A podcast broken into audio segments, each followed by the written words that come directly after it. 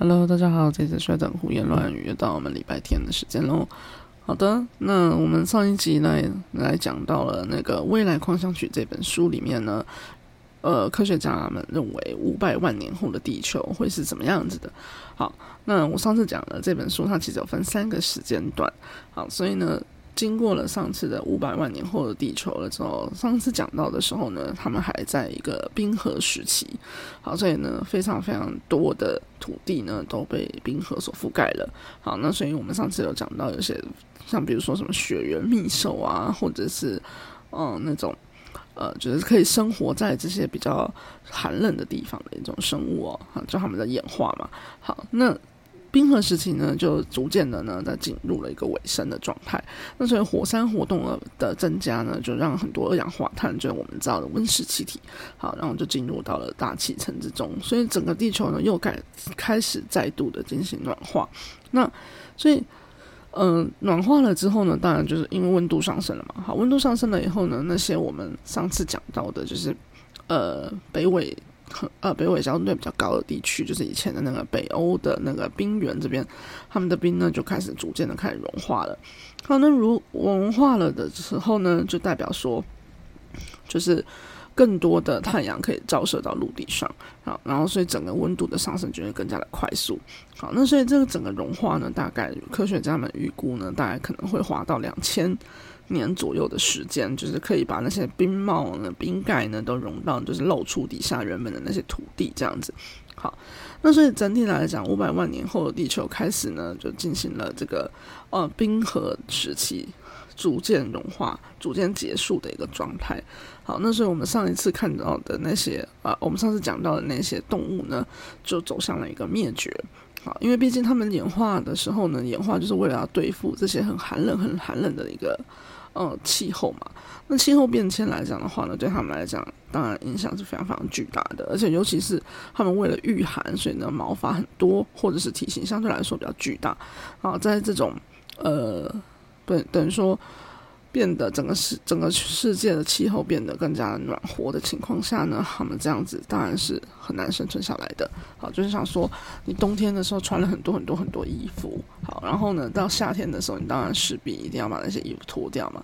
那你如果不脱掉的话呢，你就中暑，对不对？好，OK，所以呢，在呃这样子的一个情况下，因为呃那些冰河的融化，那所以呃冰河地形的融化啊，冰帽啊这些东西，好，就开始。融消融了之后呢，所以海平面当然也会跟着一起上升。好，所以海平面跟着一起上升了之后呢，它就会造成什么呢？它就会造成一亿年后的地球，它又变得跟五百万年前的地球不一样了。好，那具体到底是怎么样呢？我们就继续看下去。所以一亿年后的地球，我们刚刚讲到了，就是因为海平面整体来讲上升，所以就会淹没了很多原本相对地势比较低平的一个地方。好，那所以很多那种。呃，浅浅的海就会等于说出现在这个地球的表面上面。好，那浅浅的海洋这这个地方呢，因为它没有很深，所以呢，阳光可以直接照射下去。那阳光当然就是促成了生态系统的一个活跃。好，那所以这个这个时候呢，那些呃，比如说藻类，它就进化成更加。庞大的、更加积极的一种生活方式，这样子。好，所以呢，在一亿年后呢，基本上来说，像比如说我们现在来讲的那个呃孟加拉湾这个地方。嗯，它就会因为海平面的上升，下来就会变成一个相对来说的浅海地区。好，那浅海地区来讲的话呢，就会有我们我们刚刚讲到，它藻类进化了以后，然后跟动物开始互相合作，有种互利共生的那种感觉。好，那最明显的呢，就是呃，未来看说呃，未来矿上区里面呢，这本书里面呢，他们就认为说会出现一种一种生物叫做幽灵水母。好。所以幽灵水母，事实上来说，它其实不是真的是水母，它其实是聚集在一起的珊瑚虫，就我们说珊瑚礁那个珊瑚虫哦。好，然后你可以想象成它就是一个嗯呃气垫，就是运动鞋底下那个气垫，然后就一一块这样子漂浮在水面上这样子。好，那所以它们呢就是一个漂浮在水面上的一块气垫。好，那这幽灵水母呢，它其实是。呃，利用触角来捕捉猎物，然后跟消化猎物的。好，所以他们呢，就是因为他们没有办法说，呃，所以他们呢就会利用这个感官系统呢，就然后来充当那个导航，然后测量风力跟确定太阳的方位，然后逐渐往那个方向移动过去，这样子，然后是一个蛮奇妙的一种。呃，一种动呃一种动物，对，而且呢，他们很酷的一个地方还在于说，因为它那个幽灵水母哦，它就是其实我刚刚讲嘛，因为它其实不是真的水母，它其实是珊瑚虫，所以它其实你看它一整块那个气垫在那边移动漂浮移动，它其实还可以拆开，它可以拆开成一小块一小块一小块的，非常的特别这样。好，这是属于幽灵水母。好，那另外呢，就是生活在浅海区呢，还出现了一种有。我呃，我们现在有那种生物叫做海，呃，海阔鱼这种，嗯，对，大家知道阔鱼是什么吧？就是没有壳的瓜牛那种感觉，有没有？好，然后呢，就是海阔鱼这样子的感觉。好，然后然后进化而来的新的一种动物。好，我们叫它叫暗礁华鱼，这名字很好笑。好，那他们呢，就是虽然因为他们原本是阔鱼类这种。东西，呃，这种动物好，所以呢，他们其实呢，就是不是真正的鱼类嘛。好，那可能他们就在他们那种无脊椎软软的这种躯体上面呢，然后他们就进化出了像鳍一样的东西，而且是三对鳍，就是有点类似这样啊。最近不是端午节嘛，端午节不是有划龙舟嘛？好，那他们那个鳍呢，这样就可以想象成就是那个划龙舟的人的那个那个。船桨有没有？然后互相交互运动，好，然后这样就可以推进它往前进，这样逃避那个被掠食者的追击，呃，非常可爱，很好笑。好，但是其实本质上来说，我其实自己本人原本没有那么喜欢，就是原本不怎么喜欢阔鱼，我不喜欢不喜欢瓜牛，我们觉得它们软软的，非常奇妙嘛。好，对，尤其是最近。就是很容易突然下大雨，那雨都很大那种感觉。然后呢，就是在路上看到很多很大只的瓜牛，然后我其实还蛮崩溃的，因为很怕踩到它们这样。好，那 OK，好，所以我们刚刚讲到这个暗礁华鱼，好，它其实就是属于类似像嗯那个阔鱼这种感觉。对，没错，非常的特别。好，那再来的话呢，就是海蜘蛛，就蜘蛛嘛。然后，可是这个海蜘蛛，它它呢有另外一个特别地方，就是它其实寄居在幽灵水母身上。好，所以它可以受到幽灵水母的保护，不会被暗礁华鱼，就是刚刚阔鱼类吃掉。然后呢，它们也会，因为它们有毒，好，所以呢，它就是呃，会跟那个幽灵水母一起分食动物、猎物这样子的感觉。好。就是蛮激进的一种生物。好，那再来呢？除了浅海地区以外的话，还有那个呃孟加拉这边呢，因为再往里面推进一点地方，就是原本相对来说。可能本来就比较低洼、是呃肥沃的土地的，它可能就会发展出那种呃沼泽类的地方啊。那这个沼泽呢，因为它我刚刚讲嘛，它土壤土壤很肥沃，然后它的雨量又很多，好，然后气候相对来说比较炎热，好，所以它就是呈现一个非常的嗯呃生态环境非常丰富的那种感觉。好，所以。一亿年后的地球，这个沼泽的地方呢，就出现了什么巨大的沼泽章鱼，就是现代的章鱼进化而成的。只是说，它们呢，就是进化出新的，在体呃有一种体内上有一种特殊的一种防护层，就是可以让他们就是说呢，在离开水了以后呢，可以稍微就是多活几天，这样大概可能会有个四天左右的呃。储存量可以让他们离开水面而活，对，所以他们离开水面而活呢，其实就是应该怎么说？就是他们呢，其实也是缓慢的这样子的往前爬行一样那种感觉。对，好，那他们离开水面的话，其实主要是为了要让他们可以去找到他们的食物。好，那食物呢是什么？是一种很非常。另外一种非常奇妙的动物叫做巨龟，好，所以你就想说，天哪，那那个章鱼要长了多大只才可以吃那个巨龟？因为据说那个巨龟呢是，嗯，从那个陆龟进化而成的嘛，然后是当时呢，就是一亿年后的地球，呃，上最巨大的陆上动物了，大概呢体重可以是一百二十吨，然后站立的时候呢，身高会超过七公尺。七公尺就是两层楼的意思，所以一只乌龟长到这么大也是蛮激进的。好，那这个巨龟呢，每天要吃掉它将近快要六百公斤的植物，然后它们的消化系统非常的强健，就可以充分的去消化的草本植物。好，那因为它们很大只，所以它们其实呢，我们现在所知道的乌龟，背上的那个呃甲壳呢，原本是为了保护嘛。那因为这个巨龟实在太大只了，所以它的那个甲壳呢，其实就有点稍微退化了。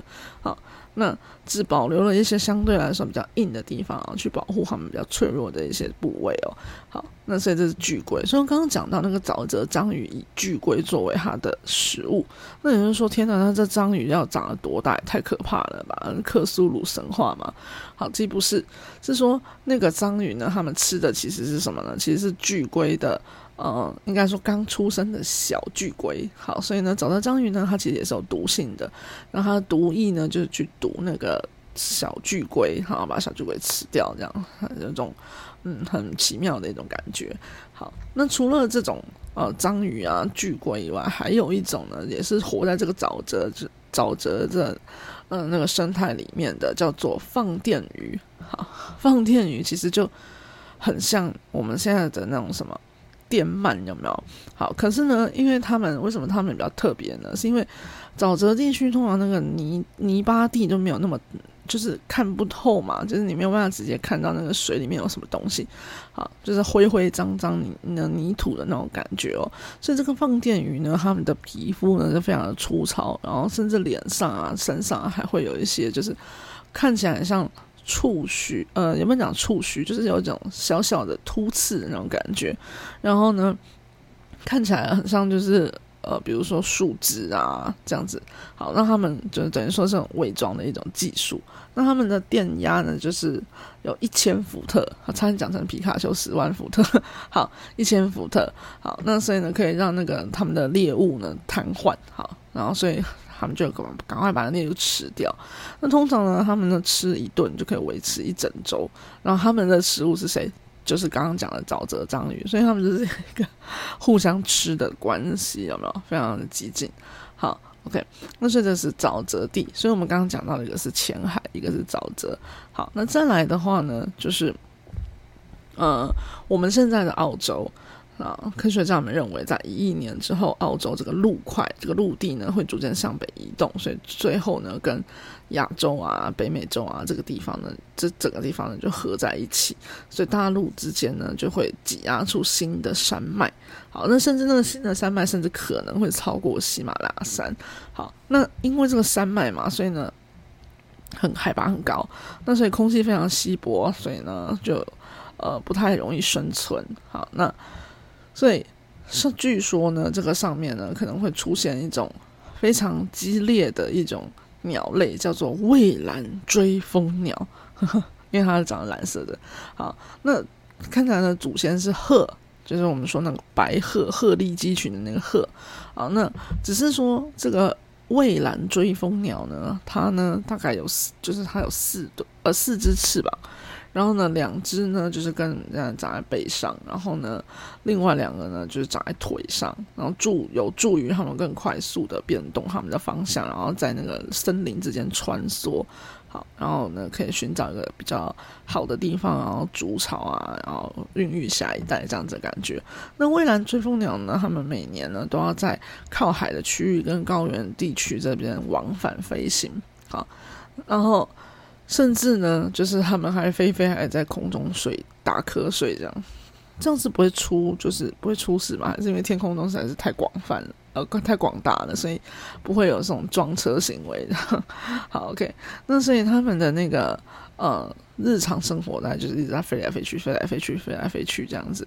好，那他们呢吃的食物是什么呢？他们吃的食物是叫做巨型银蜘蛛。银色的蜘蛛，好，那为什么要有？为什么这个蜘蛛特别？我们要讲说它是银蜘蛛呢？因为它表面呢的那个外壳啊，就是看起来是非常的亮白、银白色的这种感觉，跟现在的蜘蛛差很多。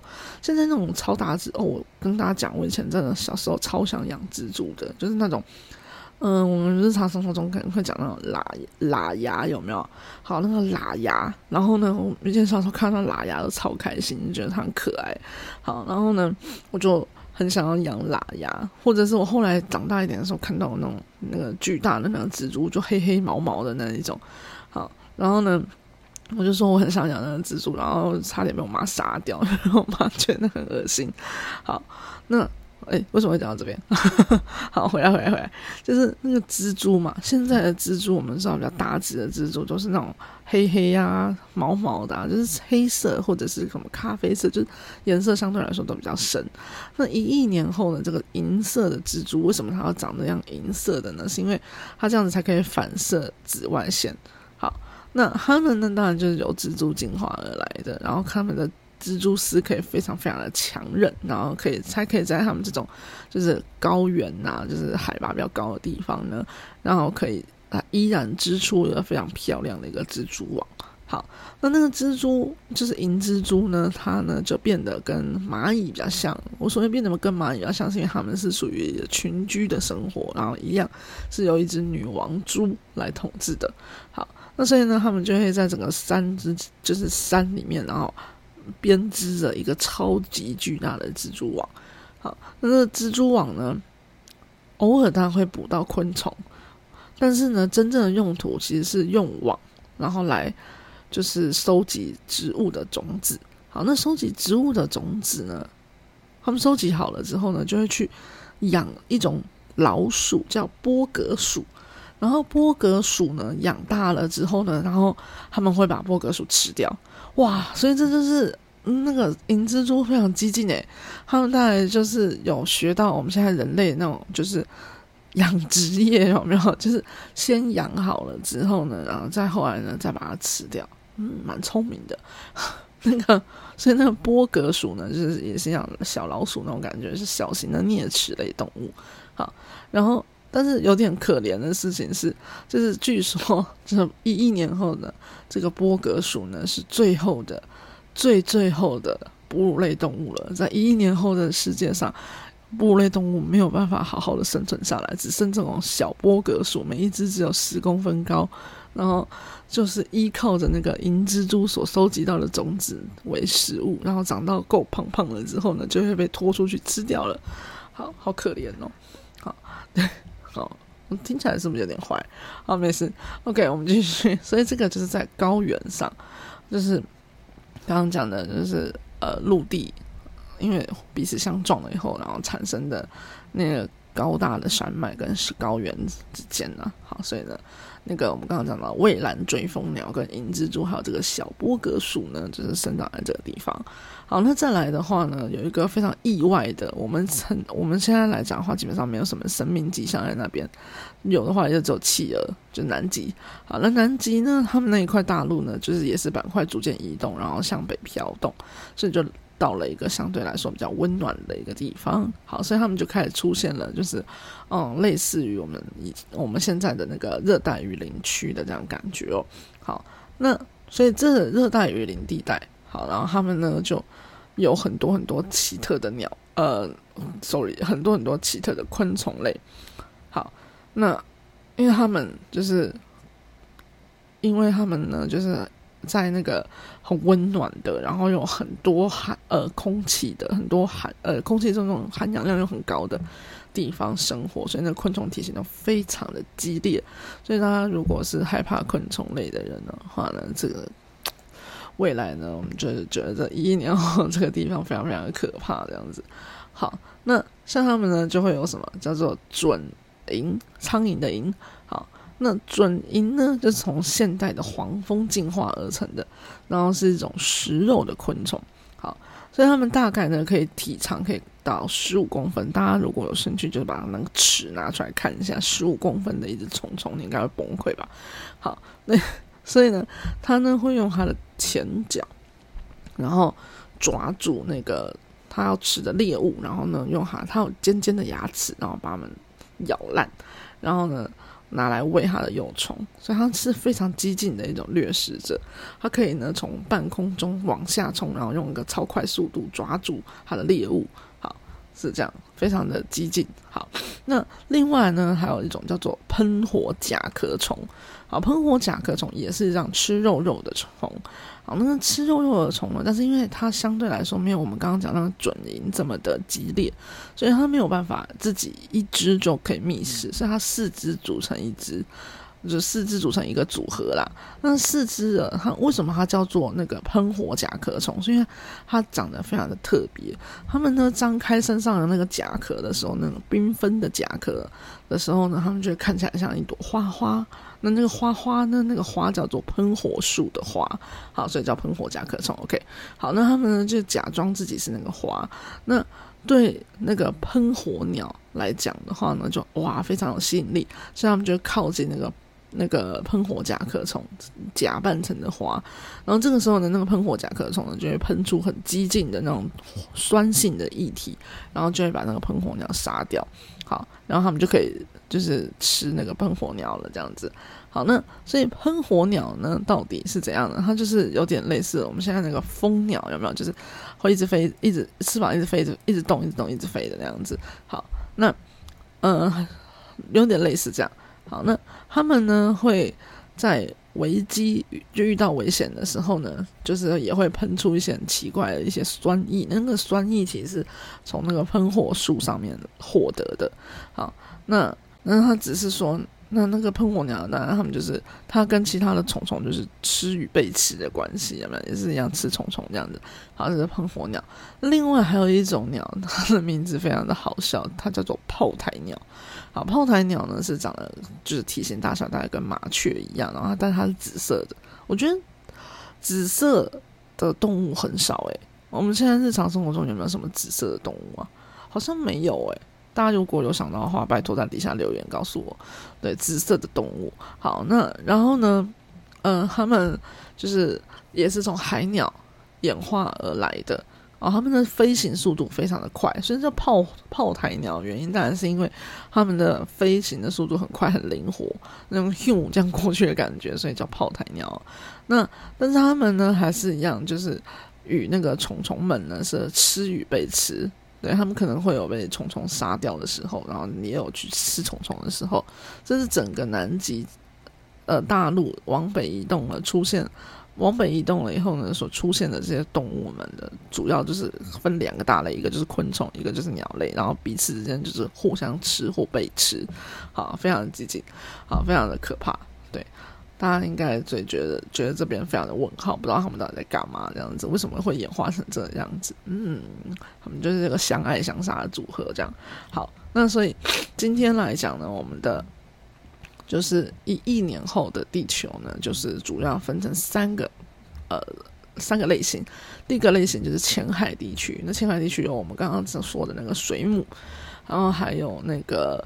呃，海呃阔鱼所变成的一种暗礁华鱼，然后还有海蜘蛛。那再来就是沼泽，那沼泽地形的话有沼泽章鱼，然后有巨龟，对，然后还有放电鱼。